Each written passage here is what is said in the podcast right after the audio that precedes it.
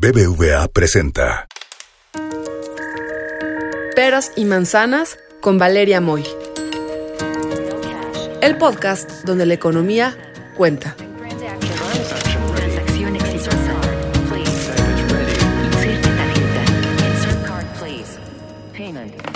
Hola, hola, bienvenidos a un nuevo episodio de Peras y Manzanas. Soy Valeria Moy y hoy vamos a hablar de la ley de ingresos. Sí, lo lamento muchísimo, vamos a tener que hablar de impuestos, vamos a tener que hablar de cómo recauda el gobierno los recursos que utiliza para poder gastar, porque de repente hablamos solo del gasto, pero pues evidentemente para poder gastar necesita recaudar o necesita endeudarse. Vamos, al final del día necesita tener ingresos que le permitan pagar ese gasto.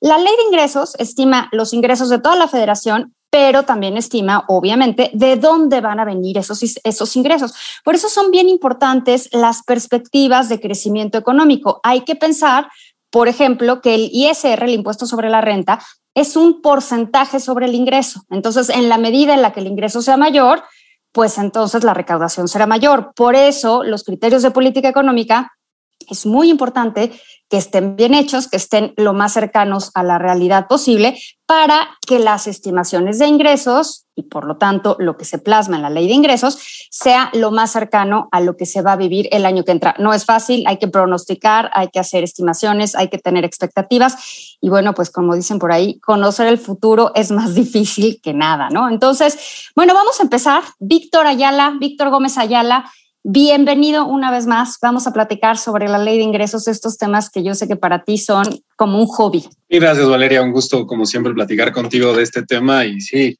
creo que las finanzas públicas tienden a ser aburridas, pero. Eh, pero hagamos las divertidas. Una vez que nos metemos, creo que pueden ser atractivas para el público. Estoy de acuerdo.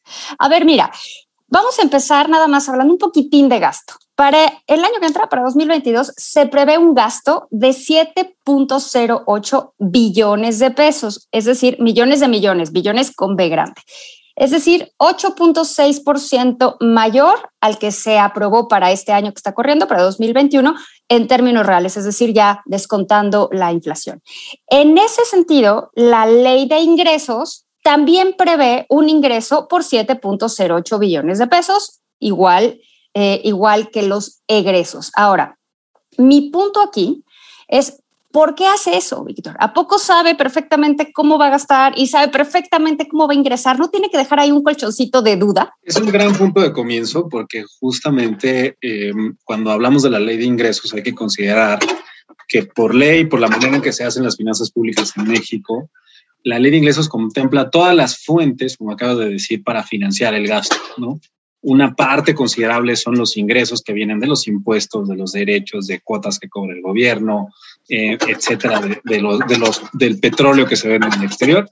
Y una pequeña porción de esos 7.08 billones corresponde a financiamiento, que fundamentalmente es la parte que corresponde al déficit, es decir, cuánto se puede endeudar de más el gobierno federal en los mercados financieros para poder financiar parte de su ingreso. De esos 7.08 billones, 915 mil millones de pesos corresponden a financiamiento vía deuda, básicamente. Ah, entonces ahí hay deuda. Cuando estamos hablando de los ingresos, tienes todo lo que se va a recaudar y además tienes contemplado el grupo, el conjunto o la bolsa de deuda. Es decir, vamos a recaudar menos que lo que se va a gastar, pero nos vamos a endeudar como país un pedacito para poder financiar o poder pagar todo ese egreso que se está programando para el año que entra. Correcto. Y esa parte de deuda, no, para dejarlo muy claro, es lo que correspondería a la deuda de este año. A la deuda, sí, específicamente de este año. Bueno, del 2022. Del 2022, del año que se está programando. Sí. Exacto.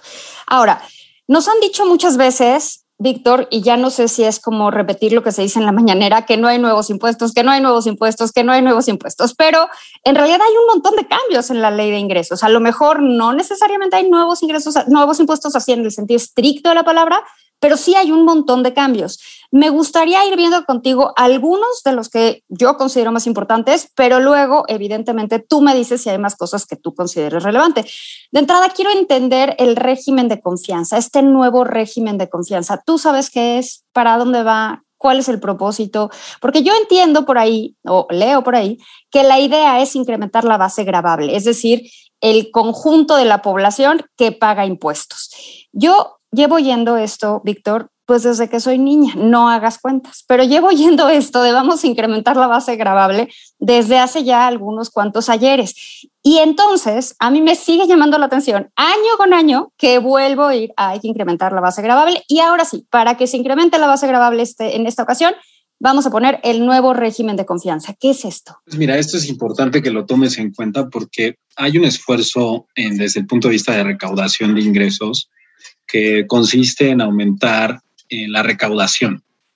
Y la recaudación se ha logrado aumentar desde la reforma hacendaria de 2013 con base en diferentes esquemas. Uno de ellos efectivamente ha sido aumentar la base, es decir, el número de personas que activamente contribuyen a pagar impuestos en el país, no solo vía impuestos indirectos, que eso los pagamos todos cuando pagamos cualquier cosa que compramos y que genera IVA, sino también vía este, ingresos, eh, impuestos al ingreso, es decir, una parte proporcional de los ingresos que percibimos, ya sea por las actividades que tengamos en los diferentes esquemas de contribución que existen, ¿no? Otro de los esquemas es reducir eh, lo que tradicionalmente se llama como los huecos en la recaudación, que tiene que ver con eh, algunos regímenes de excepción, algunos regímenes que tienen que ver con eh, las deducciones que se pueden hacer, etcétera. Eso es como reducir el margen de, de, de, de poda que le puedes hacer a los impuestos que estás requerido a pagar de acuerdo con la ley. Y finalmente está la parte de evasión, elusión, que ya tiene que ver con conductas explícitamente ilegales, ¿no? Este, que utilizan algunas personas, algunos, eh, tanto físicas como morales, para, para reducir sus obligaciones fiscales, ¿no? Entonces, el esfuerzo ha venido por esas tres avenidas, ¿no? Reducir los márgenes en la ley para que no haya estos huecos, reducir los elementos vía eh, las actividades ilegales o ilícitas para que la gente no evada o eluda impuestos y aumentar el número de personas que contribuyen a los, impuestos. En ese esfuerzo, en, México, que es una economía dentro de las economías emergentes, que tiene un mercado informal muy fuerte, es decir, el conjunto de personas, hombres y mujeres que participan activamente, que trabajan, que generan ingresos, pero lo hacen en el sector informal de la economía, ¿no? Entonces hay muchas modalidades para medir esa informalidad, pero una de esas modalidades tiene que ver con el pago de impuestos, ¿no? Entonces, lo que ha buscado la Secretaría de Hacienda y las autoridades fiscales, entre ellas el SAT, para incorporar a estas personas a eh, los esquemas de tributación ha sido generar diferentes incentivos. Eh, hace años existía uno que se llamaba los repecos, que era el régimen de pequeños contribuyentes, que lo que buscaba era como que al menos pagaran una parte proporcional de los impuestos, una serie de, de empresas eh, que, que, que generaban algún monto de facturación y que pagaran proporcionalmente a ese esquema en un régimen especial, que tributaran en un régimen especial. Ese se cambió por un régimen que fue muy conocido, que se conoció como el RIF, que es un régimen de incorporación fiscal, que más que, que trataba de cambiar la dinámica en el sentido de no te vamos a meter poco a poco a, la tributación, pero el objetivo es que en un trayecto de alrededor de 10 años paulatinamente migres de un régimen especial pequeño de poca tributación a uno donde pagues todo lo que te corresponde. O sea, es como irte metiendo despacito a la alberca. Vas, metes primero un pie, luego el otro y así poco a poquito. Y entonces esa era un poco la idea del RIF, ¿no? Exacto, y que es lo deseable porque al final lo que quieres es que pues todas las empresas contribuyan con la carga fiscal que le corresponde, ¿no? Con lo que dice la ley, pero sin que sea esto como un estorbo, digamos, desde el punto de vista de rentabilidad, ¿no? A lo mejor los, las, startups o las empresas que van empezando, si enfrentan una carga fiscal muy pesada, pues no van a poder este, sobrevivir, ¿no? Entonces lo que buscaba el régimen de corporación fiscal es precisamente que persistieran y que la carga fiscal no fuera. A ver, te voy a hacer una pregunta extraña. ¿No es hacer esto una extraña forma de subsidiar a los chiquitos para que se queden siempre chiquitos? Si lo dejas permanente, sí. O sea, sí, sí, lo que justo lo que haces es dejar un régimen que lo que haga es eh, que la carga fiscal se quede chiquita siempre, efectivamente los vas a dejar hacer chiquitos siempre. Pero si sabes que paulatinamente van a empezar a pagar más impuestos, hay incentivos a desarrollarlo o simplemente a cerrar la empresa, ¿no? Entonces, el enfoque dinámico, digamos, esta, esta evolución congruente del sistema tributario, de la carga fiscal con el crecimiento de la empresa, era necesario desde el punto de vista del régimen de cooperación fiscal. Lo que hace el régimen de confianza un poco es regresarse un paso hacia atrás y mantener más o menos fijo el, régimen de contribución y un poco contribuir a lo que tú dices, ¿no? Con una carga fiscal pequeña, dejar hasta cierto punto que la contribución y el tamaño de la empresa sea consistente con ese, con ese tamaño relativamente más, más, más, reducido. ¿no? Pero entonces desaparece este, este sistema donde poco a poco vamos metiendo a las empresas informales a la formalidad y aparece este régimen de confianza. ¿Desaparece eso y lo sustituye el régimen de confianza o empiezan a operar simultáneamente? Eh, desaparece el régimen, el RIF desaparece y se sustituye por el régimen de confianza.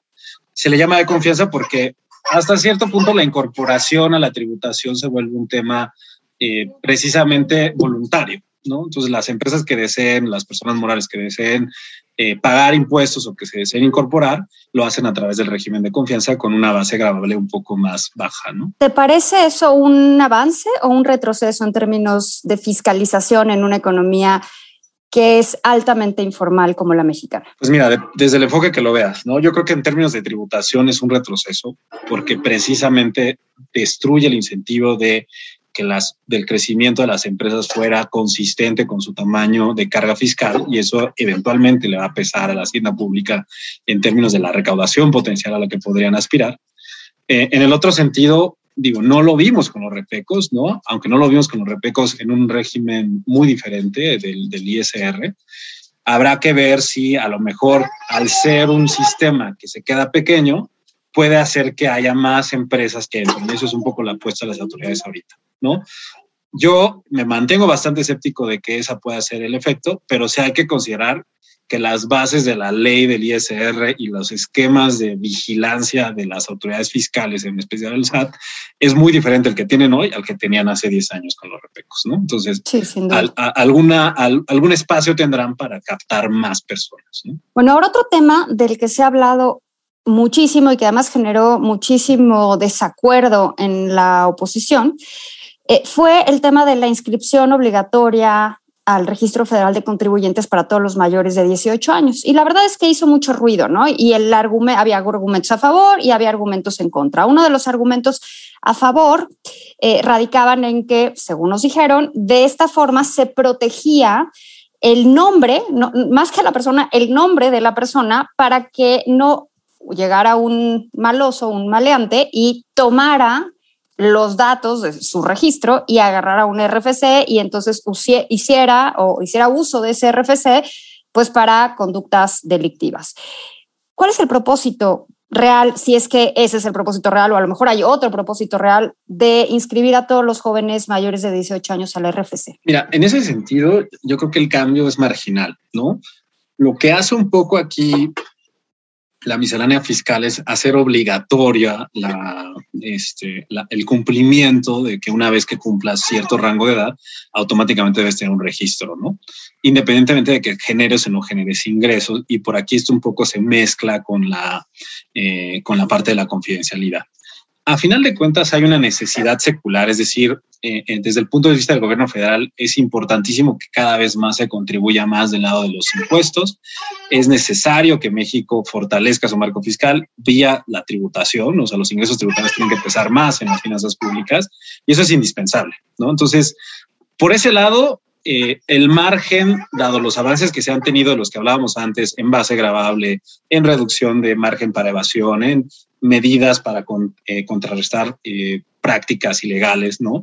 El margen ya es más reducido en esas partes. Entonces tienes que buscarle por otro lado y la parte en la que le puedes buscar es eh, por el lado de la, de la, población económicamente activa en los rangos de salario más bajos que están asociados con el tema de la edad y también con el tema de la informalidad. ¿no? Los primeros empleos que tienen los jóvenes tienen que ver con actividades no necesariamente ligadas al sector formal de la economía. Entonces va más por ahí, va por el objetivo de ir identificando estos grupos de la población que no están pagando impuestos, pero que potencialmente lo pueden hacer una vez que empiecen a generar sus propios salarios y sus, propios, sus propias rentas. ¿no? Ahora, eh, hace poco me hicieron una pregunta que me parece interesante para los jóvenes que nos están escuchando. Si estos jóvenes, o si algún joven que acaba de sacar su RFC y recibe quizás eh, un ingreso de su familia, en el que los papás o los abuelos le hacen algún depósito mensual, no lo sé, para sus gastos, ¿tendría que pagar impuestos este joven por esos ingresos o esos donativos, transferencias o no sé qué nombre ponerle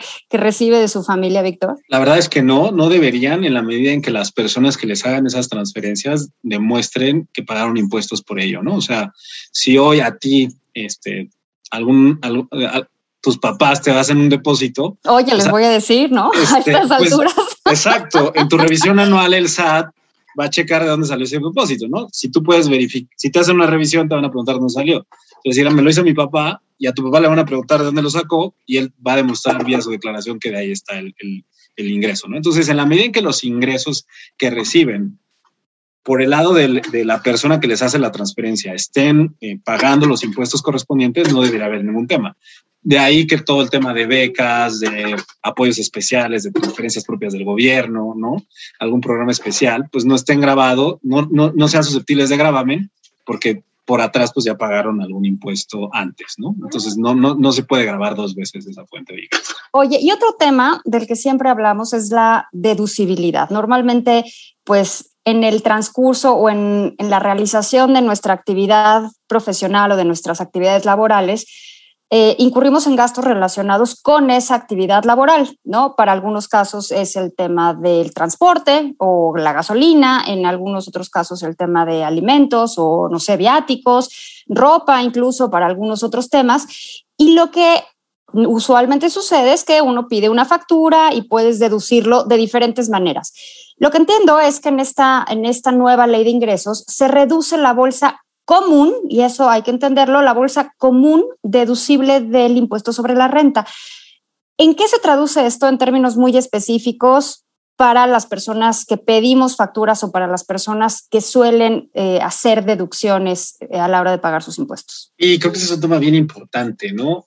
como te decía, uno de los esfuerzos eh, que se habían hecho desde el punto de vista tributario era reducir pues el, el margen de deducibilidad, ¿no? Para que las tasas que se pagan efectivamente sean muy cercas a las que dice la ley, ¿no? Em, ¿Qué pasa ahí? Bueno, voy a hacer una distinción entre dos grandes grupos, los que pagan honorarios, que tienen que hacer una declaración de tipo mensual, las personas que tienen que ver a su contador cada mes, típicamente están en ese régimen. Este, sospecho por tu reacción que tú estás en ese grupo. Y luego están los asalariados que tienen que hacer una declaración anual, ¿no? Que, que se acuerdan de su abogado una vez al año de su contador, perdón, o su contador. Entonces, si estás en el régimen del mes a mes, pues sí tienes que andar pidiendo facturas todo el tiempo y deducir gastos y preocuparte por muchas cosas. Si estás en el, anual, eh, salvo algunos seguros, algunos instrumentos financieros muy específicos, hipotecas, por ejemplo, prácticamente lo que puedes deducir son temas de gastos eh, en salud, ¿no? Este, médicos, honorarios, algunos de, dependientes económicos, etcétera. Lo que hacen estos cambios en la miscelánea fiscal es eh, tú tienes un monto máximo de deducciones que puedes hacer, ya sea en tus declaraciones mes a mes o en tus declaraciones anuales. Y lo que hacen es reducir un poco el margen de ese monto, ¿no? Te lo simplifico mucho. Un asalariado que eh, paga una cantidad anual de impuestos en función de sus ingresos anuales, eh, tiene como una posibilidad de deducción los ingresos reales, es decir, una vez que descuentan el efecto de inflación, de una hipoteca. ¿no? Entonces, digamos que eh, en, el año pasado dedujo de, su, de, su, de, sus impuestos a pagar alrededor de, no sé, 200 mil pesos por hipotecas, ¿no? Entonces, si por alguna razón con las nuevas reglas este, este, el próximo año genera este, ingresos a favor por estos, o impuestos a favor por, esta, por la misma modalidad de su hipoteca, por 220, y ahora el tope está en 180, pues aunque junte 220, no va a poder deducir más del tope que la está en 180. Entonces, eh, digamos que en ese sentido, en algunos casos vas a poder trasladar esos 40 que te sobran a la deducción del próximo año, y en algunos, dependiendo del tipo de régimen, etcétera, pues ya los pierdes para, para, para esa deducción. Entonces, al, al ponerte un monto más abajo, si tú ya estabas cerca del tope de tus deducciones, la cantidad de, eh, de deducciones permitidas dentro de tu régimen fiscal eh, ya no van a, operar y entonces tu, carga fiscal ya no va a poder bajar más, ¿no? Entonces, esto sí puede ser un desincentivo a cierto tipo de gastos, sobre todo en instrumentos de seguros, que son muy comunes,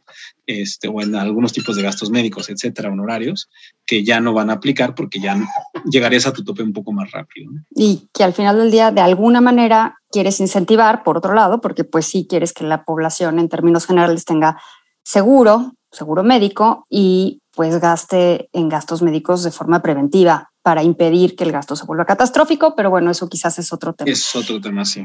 Oye, Víctor, y una última, una última pregunta, además de si quieres agregar algo. ¿Crees que con esto alcance? Para, ¿A qué me refiero con que alcance? Porque estamos hablando de un incremento en el gasto de 8.6%.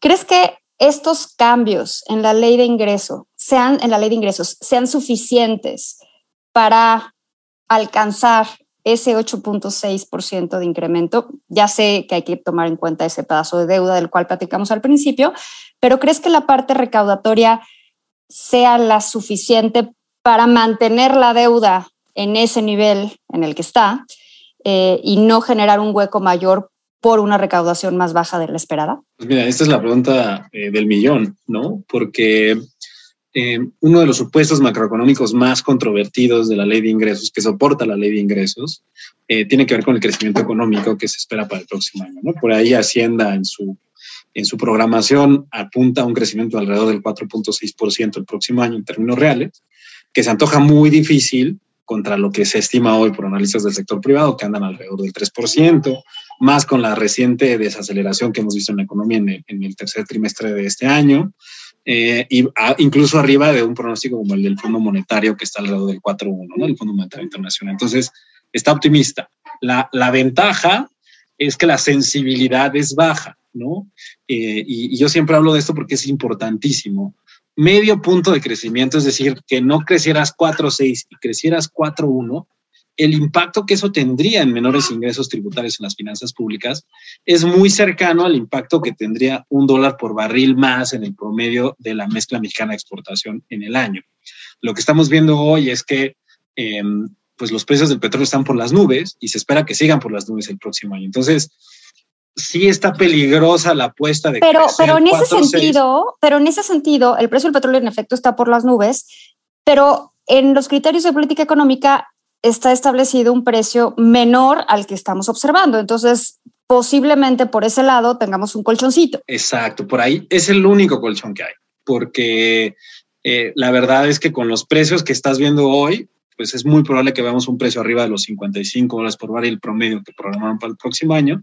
Y eso ayuda un poco a, compensar lo que no vas a tener en producción de petróleo, lo que probablemente no tengas en crecimiento con lo que vemos hoy, pero no hay más, ¿no? Entonces, de repente hay un problema de, en el mercado de petróleo y los precios no están en los niveles que queremos o no están en los 55, bueno, pues habrá que ver si efectivamente hay estrategia de coberturas y ya no hay más, porque los fondos de estabilización ya se quedaron muy cerca ya de cero. Existen. Ya están muy, ya tienen un saldo mínimo, ¿no? Ya no tienen los saldos que tenían antes. Este, y entonces, pues es un poco cruzar los dedos y esperar que efectivamente los precios del petróleo se queden ahí. Eso no es deseable desde el punto de vista de finanzas públicas, porque hace que tu programación pues, sea susceptible a una cosa que no controlas, que es el precio del petróleo, ¿no? que nadie controla en el mundo, que puede tener un vaivén relacionado con muchos temas, no necesariamente del mercado petrolero, puede ser un tema de riesgo en los mercados financieros. No un tema geopolítico también. Exacto, ¿no? Entonces estás, estás agarrado a un supuesto que es cierto, con la información que tenemos hoy, suena muy razonable, pero no deja de ser un riesgo del cual no tienes control. ¿no? Entonces, creo que en ese sentido, esa es la parte crítica de, los, de, de la ley de ingresos, de, de, los de los ingresos que se esperan para el próximo año, eh, pero en general podrías pensar que la probabilidad de los riesgos de cola, ¿no? de estos riesgos difíciles de materializarse, es relativamente baja. Pues crucemos los dedos, Víctor. Me quedo con eso. Crucemos los dedos. Pues es que es lo único que podemos hacer. es lo único que podemos hacer. Ahora sí. sí que observar y cruzar los dedos, Víctor. Así que eso hagamos. Mientras tanto, te agradezco muchísimo, como siempre, tu participación en Peras y Manzanas. Ya sabes, me encanta tenerte por aquí. Y me da mucho gusto, nos oímos pronto, ¿te parece? Un gusto, Valeria, como siempre, encantado de platicar contigo. Un abrazo, nos escuchamos pronto, hasta la próxima. BBVA presentó Peras y Manzanas con Valeria Moy, el podcast donde la economía cuenta. Dirección y conducción del programa Valeria Moy.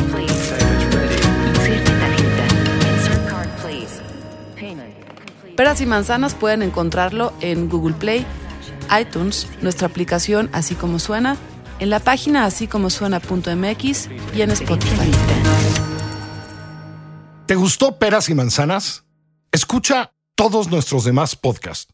Puedes escuchar las historias que hacemos en Así como suena. Puedes reírte con Gis y Trino en La Chora Interminable.